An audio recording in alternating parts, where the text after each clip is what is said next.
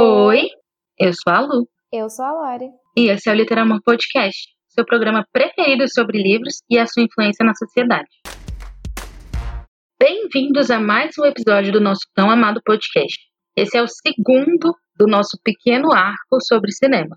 Então, se você não ouviu o primeiro episódio da segunda temporada, em que a gente falou sobre várias adaptações que a gente gosta, pausa esse, volta lá, escuta e depois você vem para esse, ok? Lá naquele episódio, a gente conversou um pouco sobre como a gente é bem tranquila quando o assunto é adaptação de livro. A gente vê o filme antes de ler, tenta sempre separar uma história da outra para gostar dos dois. E é por isso que nesse episódio queremos abrir uma conversa sobre adaptações que foram melhores que os livros. Isso mesmo, você não ouviu errado. Afinal, isso acontece, né? E é raro, mas acontece. Nós separamos três filmes que amamos e vamos falar com detalhes sobre cada um deles. Só lembrando que essa aqui é a nossa opinião e você não precisa concordar, beleza? O primeiro filme que a gente quer aclamar aqui é um que já foi mencionado várias e várias e várias vezes nesse podcast. O Diário da Princesa 2, Casamento Real. Se existisse uma lista de adaptações que são diferentes de seus livros, esse filme com certeza está no topo. Apesar do primeiro filme ser bem fiel à história original em quase todos os pontos, o segundo sai totalmente da narrativa criada pela Meg Cabot, que é a autora da série. Mas isso não significa que não podemos amar os dois. Nós duas, eu e a Lu, amamos a série de livros, lemos todos eles, e mesmo assim, mesmo sendo completamente diferente, a gente ama o filme também. Eu amo bem mais que o primeiro filme, porém, eu amo o segundo filme bem mais que o segundo livro, talvez. Nem sei dizer quantas vezes eu já reassisti, mas a Luísa ainda ganha de mim. No segundo filme, a Mia, nossa princesa preferida, está prestes a virar rainha quando descobre que precisa se casar para assumir o trono. Ela então precisa aceitar um noivado arranjado para impedir que o sobrinho de um duque se torne rei. E por que que a gente ama, né? No início o cara tá lá querendo roubar a coroa, mas no meio do caminho o que, que vai acontecer? Isso mesmo, eles vão se apaixonar um pelo outro e isso vai bagunçar a história inteira. Sabe aquele romance bem cão e gato? É isso que esse filme traz. Como a Lori falou, a gente já perdeu a conta de quantas vezes reassistimos esse filme. Ele é divertido, ele é leve, e mesmo em 2004, que foi o ano que o filme foi lançado, ele já trazia uma protagonista que desafiava vários padrões machistas. A Mia, ela foi o meu primeiro ícone feminista, sem eu nem saber que isso era uma coisa, né? Um ícone feminista. Nem sabia o que era feminismo. E eu já olhava para mim e falava: Meu Deus, que maravilhosa! Essa série ela mora no nosso coração, como a Lori já falou. Mas se a gente for realmente comparar o segundo livro da série com o segundo filme, uma coisa não tem nada a ver com a outra. Eu, particularmente, não acho tão difícil amar mais esse filme do que o segundo livro da série. Porque, pelo que eu me lembro de quando li, o segundo livro é meio parado, meio chatinho, não tem nada assim muito uau que tem no primeiro, por exemplo, que é quando ela descobre que é uma princesa, né? E a título de curiosidade, os meus livros preferidos dessa série são 3, como eu falei, que é quando ela começa o relacionamento dela com o Michael, o 6, o 10, que a gente achava que ia ser o último, mas aí a Meg Cabot resolveu, né, dar aí um presente para os fãs e fez o 11, que é o do casamento deles. Gente, eu amo esse livro. São rumos completamente diferentes, porque na história da Mia da série dos livros, ela faz uma trajetória individual, porém no meio dessa trajetória individual ela encontra o Michael, que se torna entre idas e vindas o cara, né, The One, como diria Taylor Swift. Ela continua com ele ali até o décimo livro, até o décimo primeiro livro que foi lançado alguns anos atrás. E no, nos filmes, o Michael ele some. No, no, início do segundo, do segundo filme já fala ah o Michael foi uma ótima pessoa um ótimo cara cada um siga sua vida. Yay! Tipo assim completamente diferente. Poderíamos ter odiado isso? Poderíamos a chance era grande porque o Michael dos livros ele é muito legal. A Lu ama ele ainda mais do que eu porque eu acho que minha memória de Dory não me faz lembrar tanto mas eu lembro que na época eu adorava o Michael. O Michael foi o meu primeiro crush literário. Eu nem sabia isso direito. Mas hoje eu olho para trás e vejo que ele foi meu primeiro crush literário. Porque eu li, assim, ele falando com a minha e eu ficava, meu Deus, que coisa fofa, esse menino é lindo. Eu lá no auge dos meus 11 anos, já me apaixonando por personagem. Nada mudou. continuamos nos apaixonando por personagens até hoje. Nada mudou. Mais de 10 anos depois, nada mudou. Terminei de ler um livro ontem e mandei: Luiz, esse personagem é muito perfeito. Ai, Deus, enfim. Era uma, era uma motivação pra gente odiar o segundo filme porque tiraram o Michael perfeitinho? Era. Mas a história é tão boa e o personagem principal, o Nicholas, ele é tão incrível. Que, poxa, consigo, tenho, tenho espaço no meu coração para amar as duas histórias, sabe? Exatamente. Esse é o ponto aqui, principalmente com esse filme. No nosso coração, tem espaço para os dois, tem espaço para o filme, tem espaço para o livro, e a gente consegue amar as duas histórias. Principalmente porque, como a Lori falou, embora a gente ame o Michael, o Nicholas, que é né, esse sobrinho do Duque que quer roubar a coroa, gente, o Nicholas é incrível. E é isso, assim, é, é impossível você assistir esse filme e não achar ele incrível. Sabe que eu choro até hoje com aquela cena da, da Rainha Clarice cantando aquela música no segundo filme. Eu acho uhum. aquela letra. Ah, eu acho tão preciosa. Eu acho linda a cena que a Mia anda com as crianças do orfanato, desfila com elas. Que toca a música da Kelly Clarkson. Amo. Ah, esse filme é muito bom, gente. Se você nunca assistiu essa preciosidade, vai lá assistir. Se você quiser ler a série, assim, são 10, 11 livros. Mas, se você quiser também, é uma história completamente diferente. Mas, independente disso, assista esse filme, que é um tesourinho. O próximo filme que vai ser enaltecido nesse podcast é Simplesmente Acontece. O filme foi lançado em 2014 e o livro, que originalmente tinha o nome de Onde Terminam os Arco-Íris, é de 2004 e foi escrito pela Cecilia Ahern. Sim, a mesma autora de PS Eu Te Amo. E esse livro ele foi relançado no Brasil em 2014, perto do lançamento do filme, com o mesmo nome do filme, Simplesmente Acontece. Ele é estrelado pela Lily Collins e pelo Sam Claflin e conta a história de dois amigos de infância, um apaixonado pelo outro, que ficam perdendo o timing, o momento de se declarar. Então, pensa naquela história que sempre tem alguma coisa no meio. Quando ela quer admitir que gosta dele, ele já tá noivo. Daí, quando ele quer falar que tá afim dela, ela já casou. É uma bagunça total. E como eu gosto de falar, quando o Sam Claflin não sofre em um filme, minha gente, nesse ele sofre pra caramba. Eu ia falar exatamente isso, que pelo menos nesse filme ele não morre, né?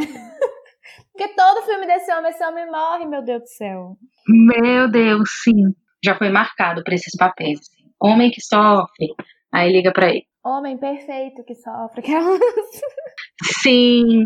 Gente, eu amo esse filme. Esse filme, eu não sei porque eu ignorei ele um pouco pra assistir. Tinha no Netflix e eu não tinha assistido ainda. Um dia eu resolvi assistir e aí eu morri de chorar. Gente, desabei.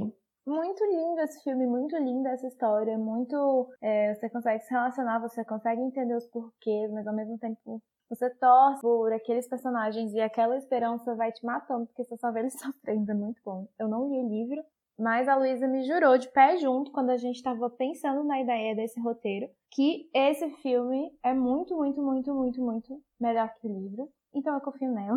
Esse é um livro que eu não tenho vontade de ler, porque eu já gosto, assim, eu gosto muito dessa história e não foi uma que eu tive vontade de ler depois de assistir. Acontece muitas vezes de eu assistir um filme e depois querer ler a história, mas esse não foi o caso.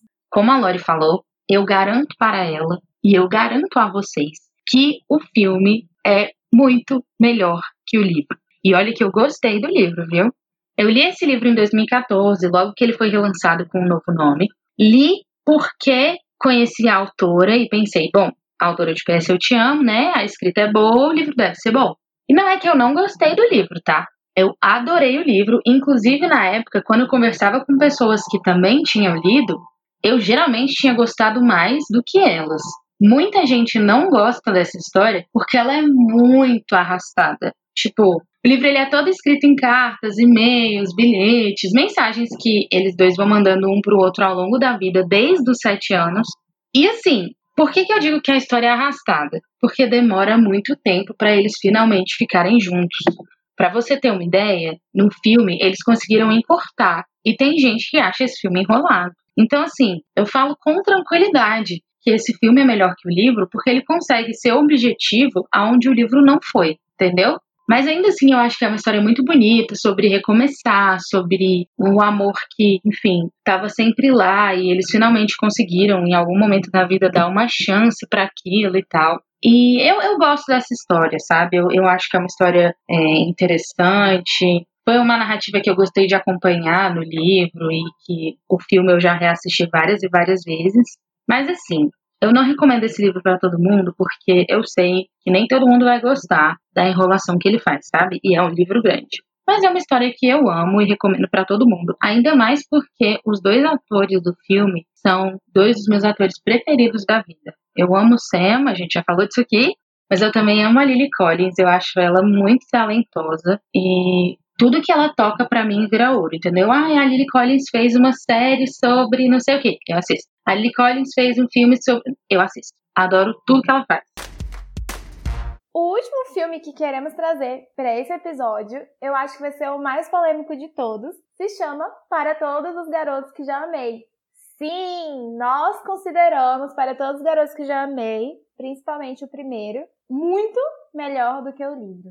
Não me batam, não me cancelem, por favor. Mas é sério, gente. Alguns anos atrás, o Gui, meu marido, me deu de aniversário um cartão Vale Presente da Saraiva. Quando a Saraiva, coitada, ainda é, existia mais do que subsistia, né? E aí, eram muitos dinheiros. E eu comprei vários livros e foi muito. Foi um presente de aniversário memorável. Alguns desses livros que eu comprei foi a trilogia Para Todos os Garotos que Já Amei, e eu li em série, assim, um depois do outro. E eu lembro assim: o primeiro livro eu gostei, eu achei ok. Não é tipo, meu Deus, amei. Não, eu gostei. O segundo livro eu achei hum, um pouco menos que ok. E o terceiro livro eu chorei no final, então eu gostei muito. Mas eu gosto da série como um todo. Quando a Netflix se propôs a lançar um filme, um, e na verdade a trilogia de de filmes sobre a série Para Todos os Garotos de Amei, eu fiquei muito empolgada. Porque eu queria ver como que isso iria se traduzir para o cinema, né? No caso, para as telinhas das nossas casas no próprio Netflix. Eu amei o primeiro filme. Esse é um filme que eu, assisti muitas vezes, mais de cinco vezes, assim, só na, nos primeiros dois meses depois que lançou. Eu amei a filmografia, a representatividade asiática, que a gente não vê muito. O Peter Kavinsky é muito melhor nos filmes do que nos livros. No livro ele é um. Ai, como eu posso dizer? Ele é um pouco egocêntrico, ele se acha muito. E no filme ele é perfeito, gente. Aquele ator, o Noah Centineo, antes dele ter conquistado papel, todos os papéis principais da Netflix, ele criou um Peter Kavinsky muito melhor do que o Peter Kavinsky dos livros. Eu fiquei bem impactada, fiquei bem crushada. E, inclusive, por causa dele, eu fui assistir uma série com cinco temporadas chamada The Foster, que ele só aparece a partir da terceira temporada e eu assisti inteira, porque ele ia aparecer a partir da terceira temporada como personagem principal. E é muito boa a série, inclusive. Fala sobre o sistema de adoção nos Estados Unidos. Eu gostei muito. É um assunto que me interessa, porém, a motivação foi o Noah Sentinel, gente, não vou mentir. Enfim, eu vou ler aqui o que tá no roteiro, porque assim, empolguei, fugi do roteiro total. Mas calma aí que a gente já vai conectar aqui com o trem. O filme Para Todos os Garotos que Já Amei foi lançado em 2018 e o primeiro livro foi lançado em 2017. A autora que assina a trilogia é a Jenny Han. Ela conta a história de Lara Jean, que sempre escreveu cartas de amor para os garotos por quem se apaixonou, mas nunca enviou essas cartas. Sua vida vira de cabeça para baixo quando, magicamente, todas as cinco declarações são enviadas para os ex-crushes. Quem estrela esse filme é a Alana Condor e o Noah Centineo, a Lana Condor também é incrível, ela foi a Lara Jean perfeita. Aqui no roteiro eu tava dizendo pra falar o que eu achei do filme do livro, mas eu já saí falando, porque assim, não me contive, eu adoro esse filme. Pra mim ele tá muitos níveis acima do livro. Eu li os livros antes de ver o filme, na verdade, não lembro se o terceiro já tinha lançado quando o primeiro filme saiu, talvez sim, mas eu li os livros antes. E eu gostei muito da premissa. Eu achei uma premissa muito interessante essa história, né, dele escrever cartas e guardar as cartas e um dia essas pessoas receberem. Achei muito interessante mesmo. Tendo dito isso, eu concordo com a Lori. Eu acho que o Peter ele não é tão divertido nos livros, ele não, não é tão fácil de gostar dele assim. Embora eu tenha torcido por ele o tempo inteiro, tá? Eu nunca fui team John Ambrose. Nunca, nunca, nunca. Ah, mas o John Ambrose é perfeitinho também. O problema é que o Peter Kavinsky é o Peter. Mas o John Ambrose é maravilhoso, não tenho nada contra, inclusive. Pois é, não tenho nada contra o John Ambrose, mas prefiro o Peter. mas mesmo assim, mesmo gostando dele, eu não amei a história, sabe? Eu gostei do primeiro livro, achei ele divertido, gostei da premissa. Tive uma expectativa ali que não foi tão suprida, mas achei legal. Aí eu fui ler o segundo, desnecessário. Assim, tem livros que eu leio que eu falo, não precisa de continuação isso aqui. Mas aí faz sucesso e o autor faz o quê? Continuação. Aí eu leio a continuação porque, sei lá, eu sou levada pelo momento, pelo hype, pela coisa. E aí eu me frustro, porque eu sempre achei que não precisava de continuação. E esse foi o caso de Para Todos os Garotos que Já Amei. Quando eu li o segundo livro, que chama PS Ainda Amo Você, eu achei super enrolado, assim. Eu achei que. Eu fiquei com a impressão de que ela inventou a história onde não precisava inventar. Por mim, podia ter acabado ali. Mas eu li, beleza, dei lá minhas duas estrelas, segui meu baile. Aí ela anunciou um terceiro. E aí eu falei: Meu Deus, como assim, minha filha? O segundo já foi uma enrolação que só. Que história você vai inventar para o terceiro livro dessa série? Gente, sério, eu fiquei muito desmotivada. Assim, eu falei: Eu não acredito que eu vou ser obrigada a ler mais um. Porque eu ia ficar curiosa, sabe? Eu sou assim. E aí eu fui ler e surpreendentemente, eu amei o terceiro. Eu achei que a história que ela criou foi muito legal. As coisas que ela abordou ali, principalmente da amizade entre a Lara Jean e a Jan, que é uma outra menina da história aí. Se você viu os filmes, lê os livros, você sabe quem ela é. Eu achei muito legal a relação delas, como a Jenny Han abordou isso e tal. E acabei gostando mais do terceiro do que do segundo. Mas ainda assim, quando eu fui ver o filme, eu não criei tantas expectativas. Porque, como eu falei, não foi uma série, uma trilogia que eu assim. Porque, como eu falei, não foi uma trilogia que eu achei, nossa, maravilhosa, incrível, são os livros da minha vida. Eu achei legal, divertidinho, mas há livros melhores. E aconteceu mesmo que com a Lori. Eu amei o filme, o primeiro.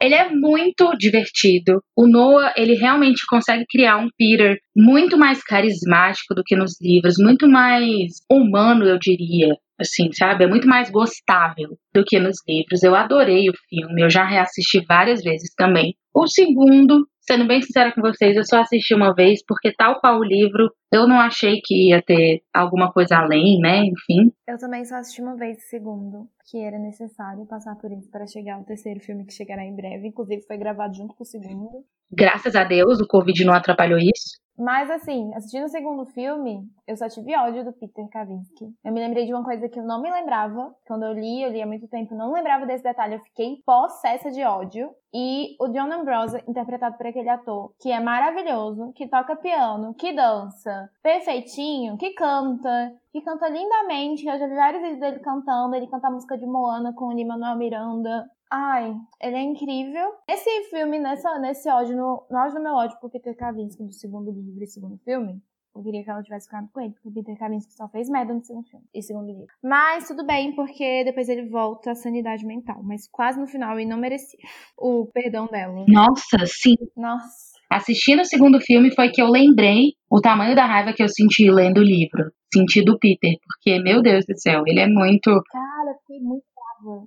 Ai, o que dizer? Por isso que eu só reassisto o primeiro. Eu finge que o segundo não existe. E aí, quando o terceiro sair, a gente vai assistir o terceiro, vai adorar provavelmente. E é isso. Não é uma trilogia, é uma duologia. A história do meio, a gente finge que não rolou. ai, ai. Ai, Deus. Sério, outra coisa que é muito melhor no filme do que no livro é a Kate. É Kate? Cat?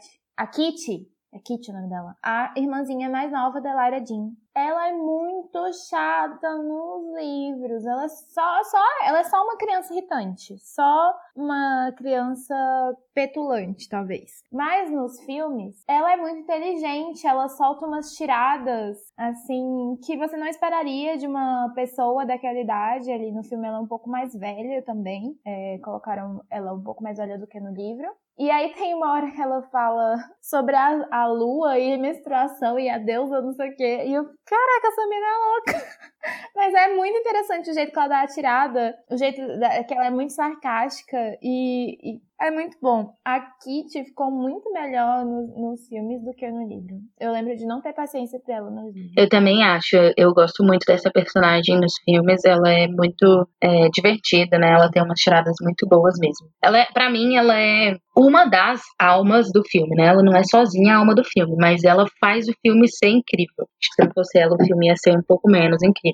Tem uma cena no primeiro filme que é quando a Lara Jean se você não sabe, ela manda essas cartas pra esses crushes aí. Na verdade, não é ela que manda e ela fica louca porque os meninos que ela gostava no passado, tudo descobre que ela gostava e vão tirar satisfação com ela, ver, tipo, o que que tá acontecendo, minha filha. Um deles é o Peter Kavinsky, que é o personagem principal da história. E ela também gostava do ex-namorado da irmã dela. E aí, tipo, isso dá mó confusão e para fingir que isso era tava no passado e que ela tava em outra, ela começa esse acordo de namoro fake com Peter Kavinsky porque era interessante para os dois, ele queria reconquistar a ex dele e ela queria fingir que nada aconteceu pro ex-namorado da irmã dela. E aí, quando eles estão nesse relacionamento fake aí, ela tá começando a tipo, poxa, talvez, né? Tô um pouco confusa, porque, né, esse homenzão aqui que é o meu sentinel do meu lado, fica difícil não ficar um pouco confusa, se é de mentirinha mesmo. E aí, esse, nessa cena específica que você tá, ela, eles estavam assistindo o filme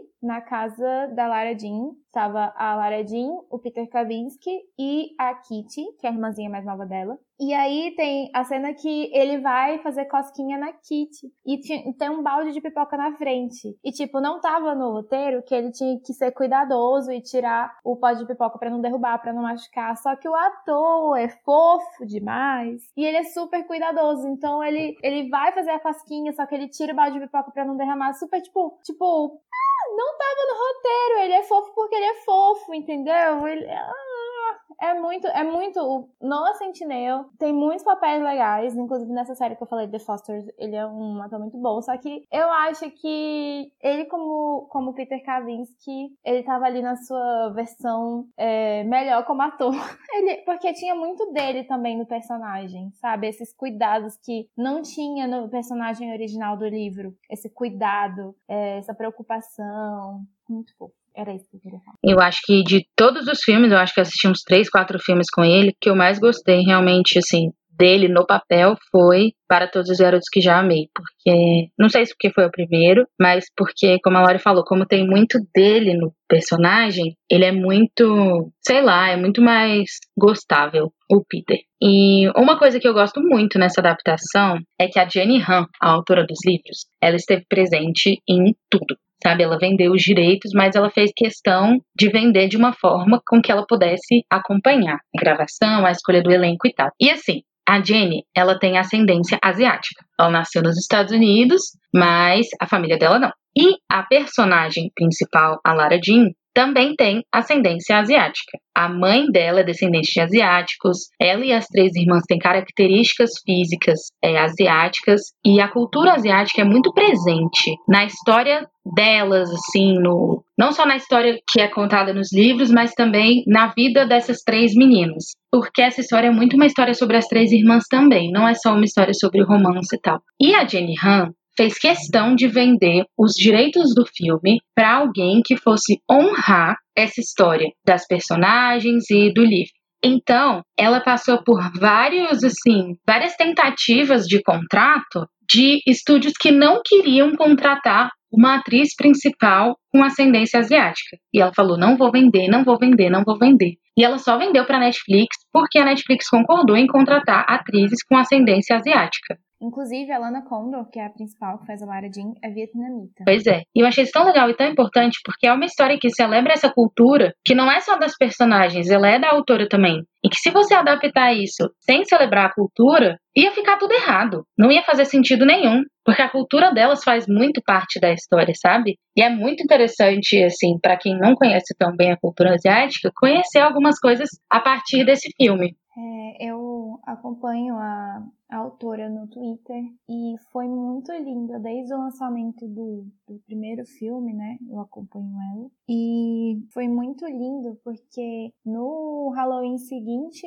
ao lançamento do filme, várias meninas asiáticas tiveram uma protagonista é, asiática para fazer fantasia, para fazer cosplay e várias, todas elas marcaram a Jenny Han e ela ficava muito emocionada porque era muitas Lara Jeans assim aparecendo. E, nossa, eu me arrepio até de falar, porque é isso, gente, é, é representatividade, sabe? É você se ver numa tela. Isso de alguma forma valida quem você é, valida que você existe, que a sua cultura existe, e que é importante, que não é só aquela cultura que passa sempre na TV que, que é importante. E, nossa, isso me emociona muito. Eu fiquei muito feliz. Foram dias muito fofos é, de ver tantas Lara Jeans em tantos Halloweens por aí pelo mundo. E também um fato engraçado foi que as vendas de Yakult, que é uma bebida fermentada que, é, pelo que eu entendi de ascendência, vem da, da, da Ásia e as meninas do filme e do livro tomam muito Yakult e as vendas do Yakult subiram muitos por cento por causa do filme, porque o filme estava mostrando essa bebida como componente daquela cultura e o, o Peter Kavinsky, que não era asiático, provou e gostou. Então, tipo assim, mostra num pequeno lugar a influência que um filme todo teve, tipo, porque se a bebida asiática que as meninas estavam bebendo fez todo esse sucesso, é, imagina é, tudo aquilo que elas estavam promovendo, né? A junção da, da cultura delas, que era da mãe dela, com a do pai dela, que era um americano. É, elas eram filhas, no, no filme, né? Elas eram filhas dessa criação de duas culturas. E muitas pessoas se encontram nessa situação. Então, se a bebida que foi propagada no filme fez, teve sucesso em vendas, é, é, é um pequeno termômetro para ver o quanto as pessoas estavam atentas a isso que foi nos apresentado, nos colocado em tela e, e, e quanto isso foi amplificado para o mundo. Acho muito legal essa parte também. Cara, na cultura ocidental é muito difícil achar isso. Então é muito legal ver pessoas se sentindo representadas assim. É engraçado essa história do Yakult, né? Porque é parte da nossa cultura. Tipo assim, é tão comum aqui você crescer tomando e aí, quando eu vi que estava fazendo sucesso nos Estados Unidos, eu fiquei muito encucada. Eu falei, gente do céu, como é que a pessoa teve uma infância sem Yakult, né? Não sei. Mas, enfim, realmente é muito importante. Então, é uma coisa que a gente já falou aqui várias vezes sobre representatividade, sobre como é importante diferentes pessoas se verem em diferentes tipos de narrativa. E caso você tenha mais interesse de ver produções ocidentais com representatividade asiática, eu recomendo muito o filme Podres de Ricos, que é a adaptação de um livro chamado Asiáticos Podres de Ricos. E o livro, é, o autor, ele é de Singapura e a história se passa toda praticamente na Singapura. Em Singapura? Não sei bem como é que fala. É em Singapura. O autor, Kevin Kwan, se eu não me engano o nome dele, ele é de Singapura e a história se passa quase toda em Singapura. Mas o filme é uma produção hollywoodiana, né? Ele vendeu os direitos para produzir nos Estados Unidos. Gente, é um filme muito bom. Abrindo aqui esse parênteses, ele também celebra essa cultura e é muito interessante. Os protagonistas têm ascendência asiática também, os atores, né? E eu acho que isso é muito importante. E é um filme muito bonito, assim, até visualmente falando, sabe? Fotografia, cores e tal. É um filme muito massa. Então fica aí essa sugestão, além de todas essas sugestões de filme que a gente tem dado nesse nosso arco de cinema. O que a gente quer mostrar com essa discussão é que não tem problema nenhum você gostar mais de uma adaptação do que do livro que a inspirou. Afinal, são duas formas diferentes de arte e devem ser apreciadas de maneiras diferentes também. Também tá tudo bem separar uma coisa da outra, como fizemos com o Diário da Princesa, por exemplo. Na verdade, muitas vezes é até melhor, porque assim você consegue curtir bem os dois. E você, quais adaptações te conquistaram mais do que a história original? Conta pra gente, vamos adorar saber suas opiniões. Para fechar o nosso episódio, a gente tem aquele quadro já conhecido por vocês, que é o livro de cabeceira, onde a gente indica algum livro só para complementar mesmo o nosso episódio e te incentivar mais ainda a leitura. O meu livro de cabeceira de hoje, aproveitando que eu já mencionei esse filme mais cedo, é Asiáticos Podres de Ricos, do Kevin Kwan. Como eu falei, o autor ele é de Singapura, ele nasceu lá, e o livro é uma celebração dessa cultura. Ele fala sobre as famílias ricas de Singapura, né? Como é que é essa riqueza de lá, é alta sociedade, digamos assim. E o mocinho da nossa história, ele é descendente de uma dessas famílias bem ricas de Singapura, só que ele mora e trabalha nos Estados Unidos. E a namorada dele, ela tem ascendência chinesa e é uma mulher super inteligente, ela dá aula de psicologia na faculdade e tal. É, é muito, ela é muito prestigiada nos Estados Unidos. Só que por ela ser chinesa a família dele não gosta muito dela. A família dele, por fazer parte da alta sociedade de Singapura, olha para os chineses de uma forma assim bem preconceituosa. Isso é uma coisa que eu não sabia e que o filme e o livro trazem, né? E o que vai acontecer é que eles vão para Singapura para o casamento de um amigo dele. E a mocinha vai ter que lidar com todos esses problemas da família, a família que não gosta dela, uma família que é bem, é uma família bem metida, bem mesquinha com relação a isso de dinheiro e esse mocinho destoa deles, né? Só que a mocinha vai entrar meio em crise, ela vai se perguntar: meu Deus, será que eu quero entrar nessa família mesmo e tal? E o que foi muito interessante para mim do livro, que pode não ser interessante para todas as pessoas, é que ele conta a história não só dos personagens principais. Não é só o romance, não é só a história deles dois. Vai contando paralelamente também a história de vários membros da família. Então, tem uma prima desse mocinho que é muito importante na história muda para o ponto de vista dela e conta a história dela, da família dela, do marido dela. É muito legal isso, porque você vai conhecendo todos os personagens muito bem, não só como personagem secundário, sabe? Você acaba conhecendo toda a história deles e tal.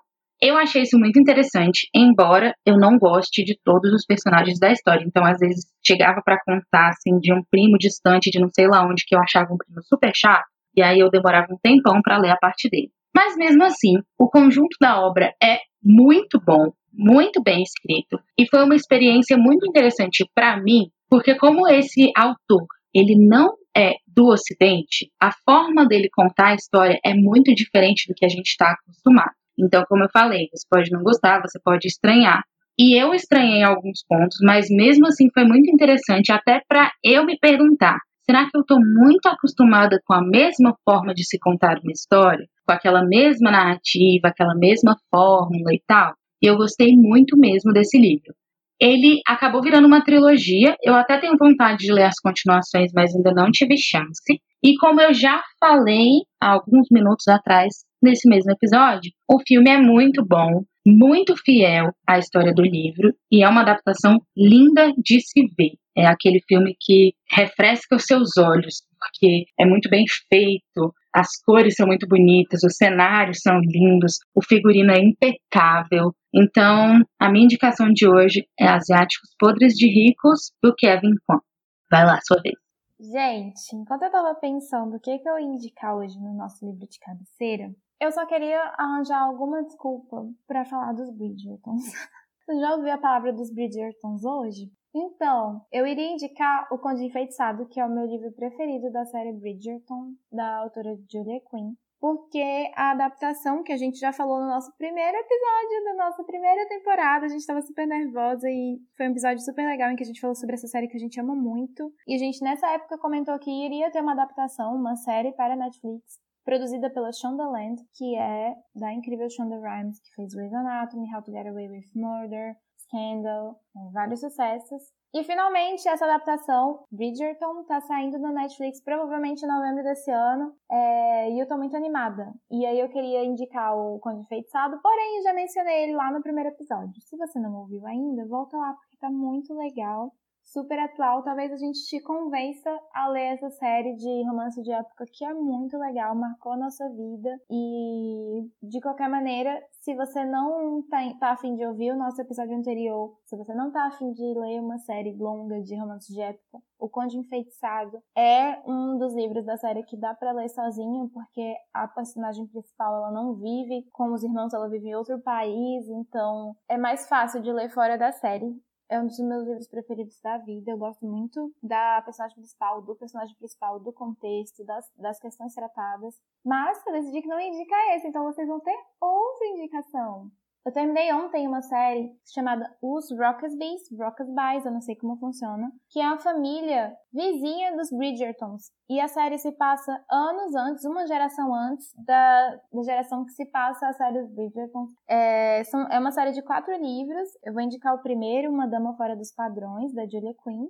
Essa série é muito boa, apesar de ter metade dos livros dos Bridgertons. É, ela foi escrita 20 anos depois da, do que foi lançado o primeiro livro dos Bridgertons, então a, a escrita da autora está muito mais consistente. Eu estava até conversando com a Lu. A gente ama muito a série Bridgertons, mas inevitável chegar à conclusão de que os Rockasby, Rockasbys, como você quiser falar, é muito mais consistente, é muito melhor. Todos os livros são bons, os quatro livros são bons. O primeiro é bom, o segundo é incrível, o terceiro é incrível, o quarto é muito, muito, muito fofo, muito incrível. E num todo, assim, é muito mais linear, sabe? Tudo é muito bom. E eu acho que vocês gostariam muito de conhecer essa série. O primeiro livro, como eu já falei, é Uma Dama Fora dos Padrões. No final de tudo, é uma desculpa para panfletar Bridgerton, Julia Quinn, a série, os livros, tudo que você quiser nesse mundo maravilhoso dos romances de época. E é isso. O que, você achou desse, desse novelo de informações que eu fiz agora, Lu? Eu amei, amei a indicação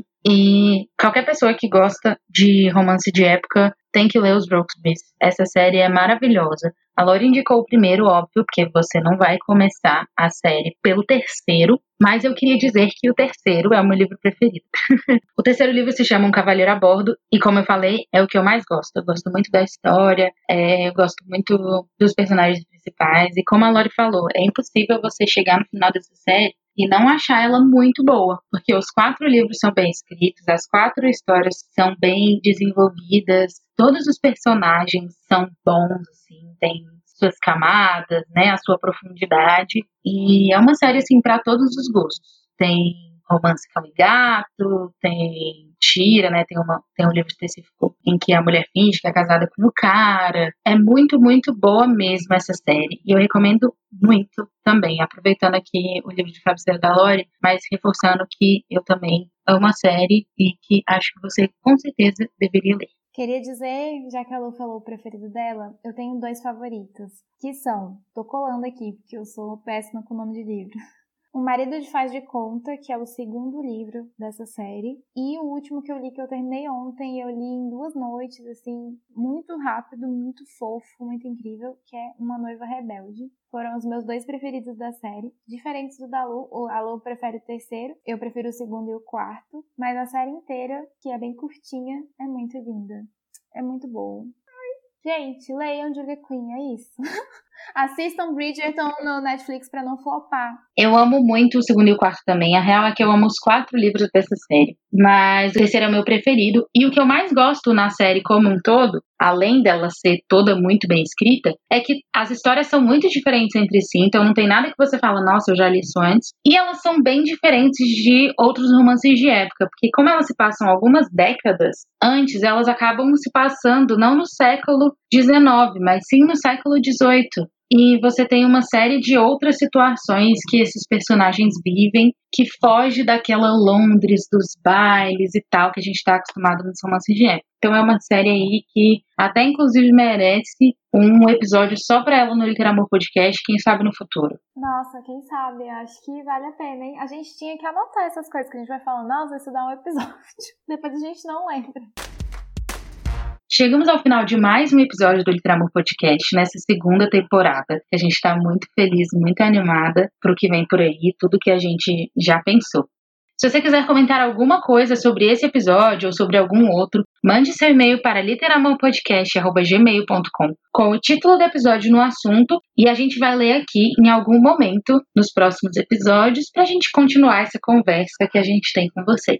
Continuando o nosso arco sobre cinema e adaptações e mesclando com o mês da consciência negra, que é novembro, nós vamos falar sobre o filme O ódio que você semeia, que não é só um filme, mas foi originário de um livro. Então ele é uma adaptação e é um livro maravilhoso. E vamos conversar sobre isso e esperamos muito que você sinta no final do próximo episódio curiosidade para conhecer essa história incrível. Fora isso, nos siga nas nossas redes sociais para saber das nossas leituras do dia a dia. É, o meu Instagram e Twitter é felicitando e o da Lu também, Instagram e Twitter é arroba underline, literamor underline. É isso. Até lá. Tchau, tchau. Beijos. Tchau.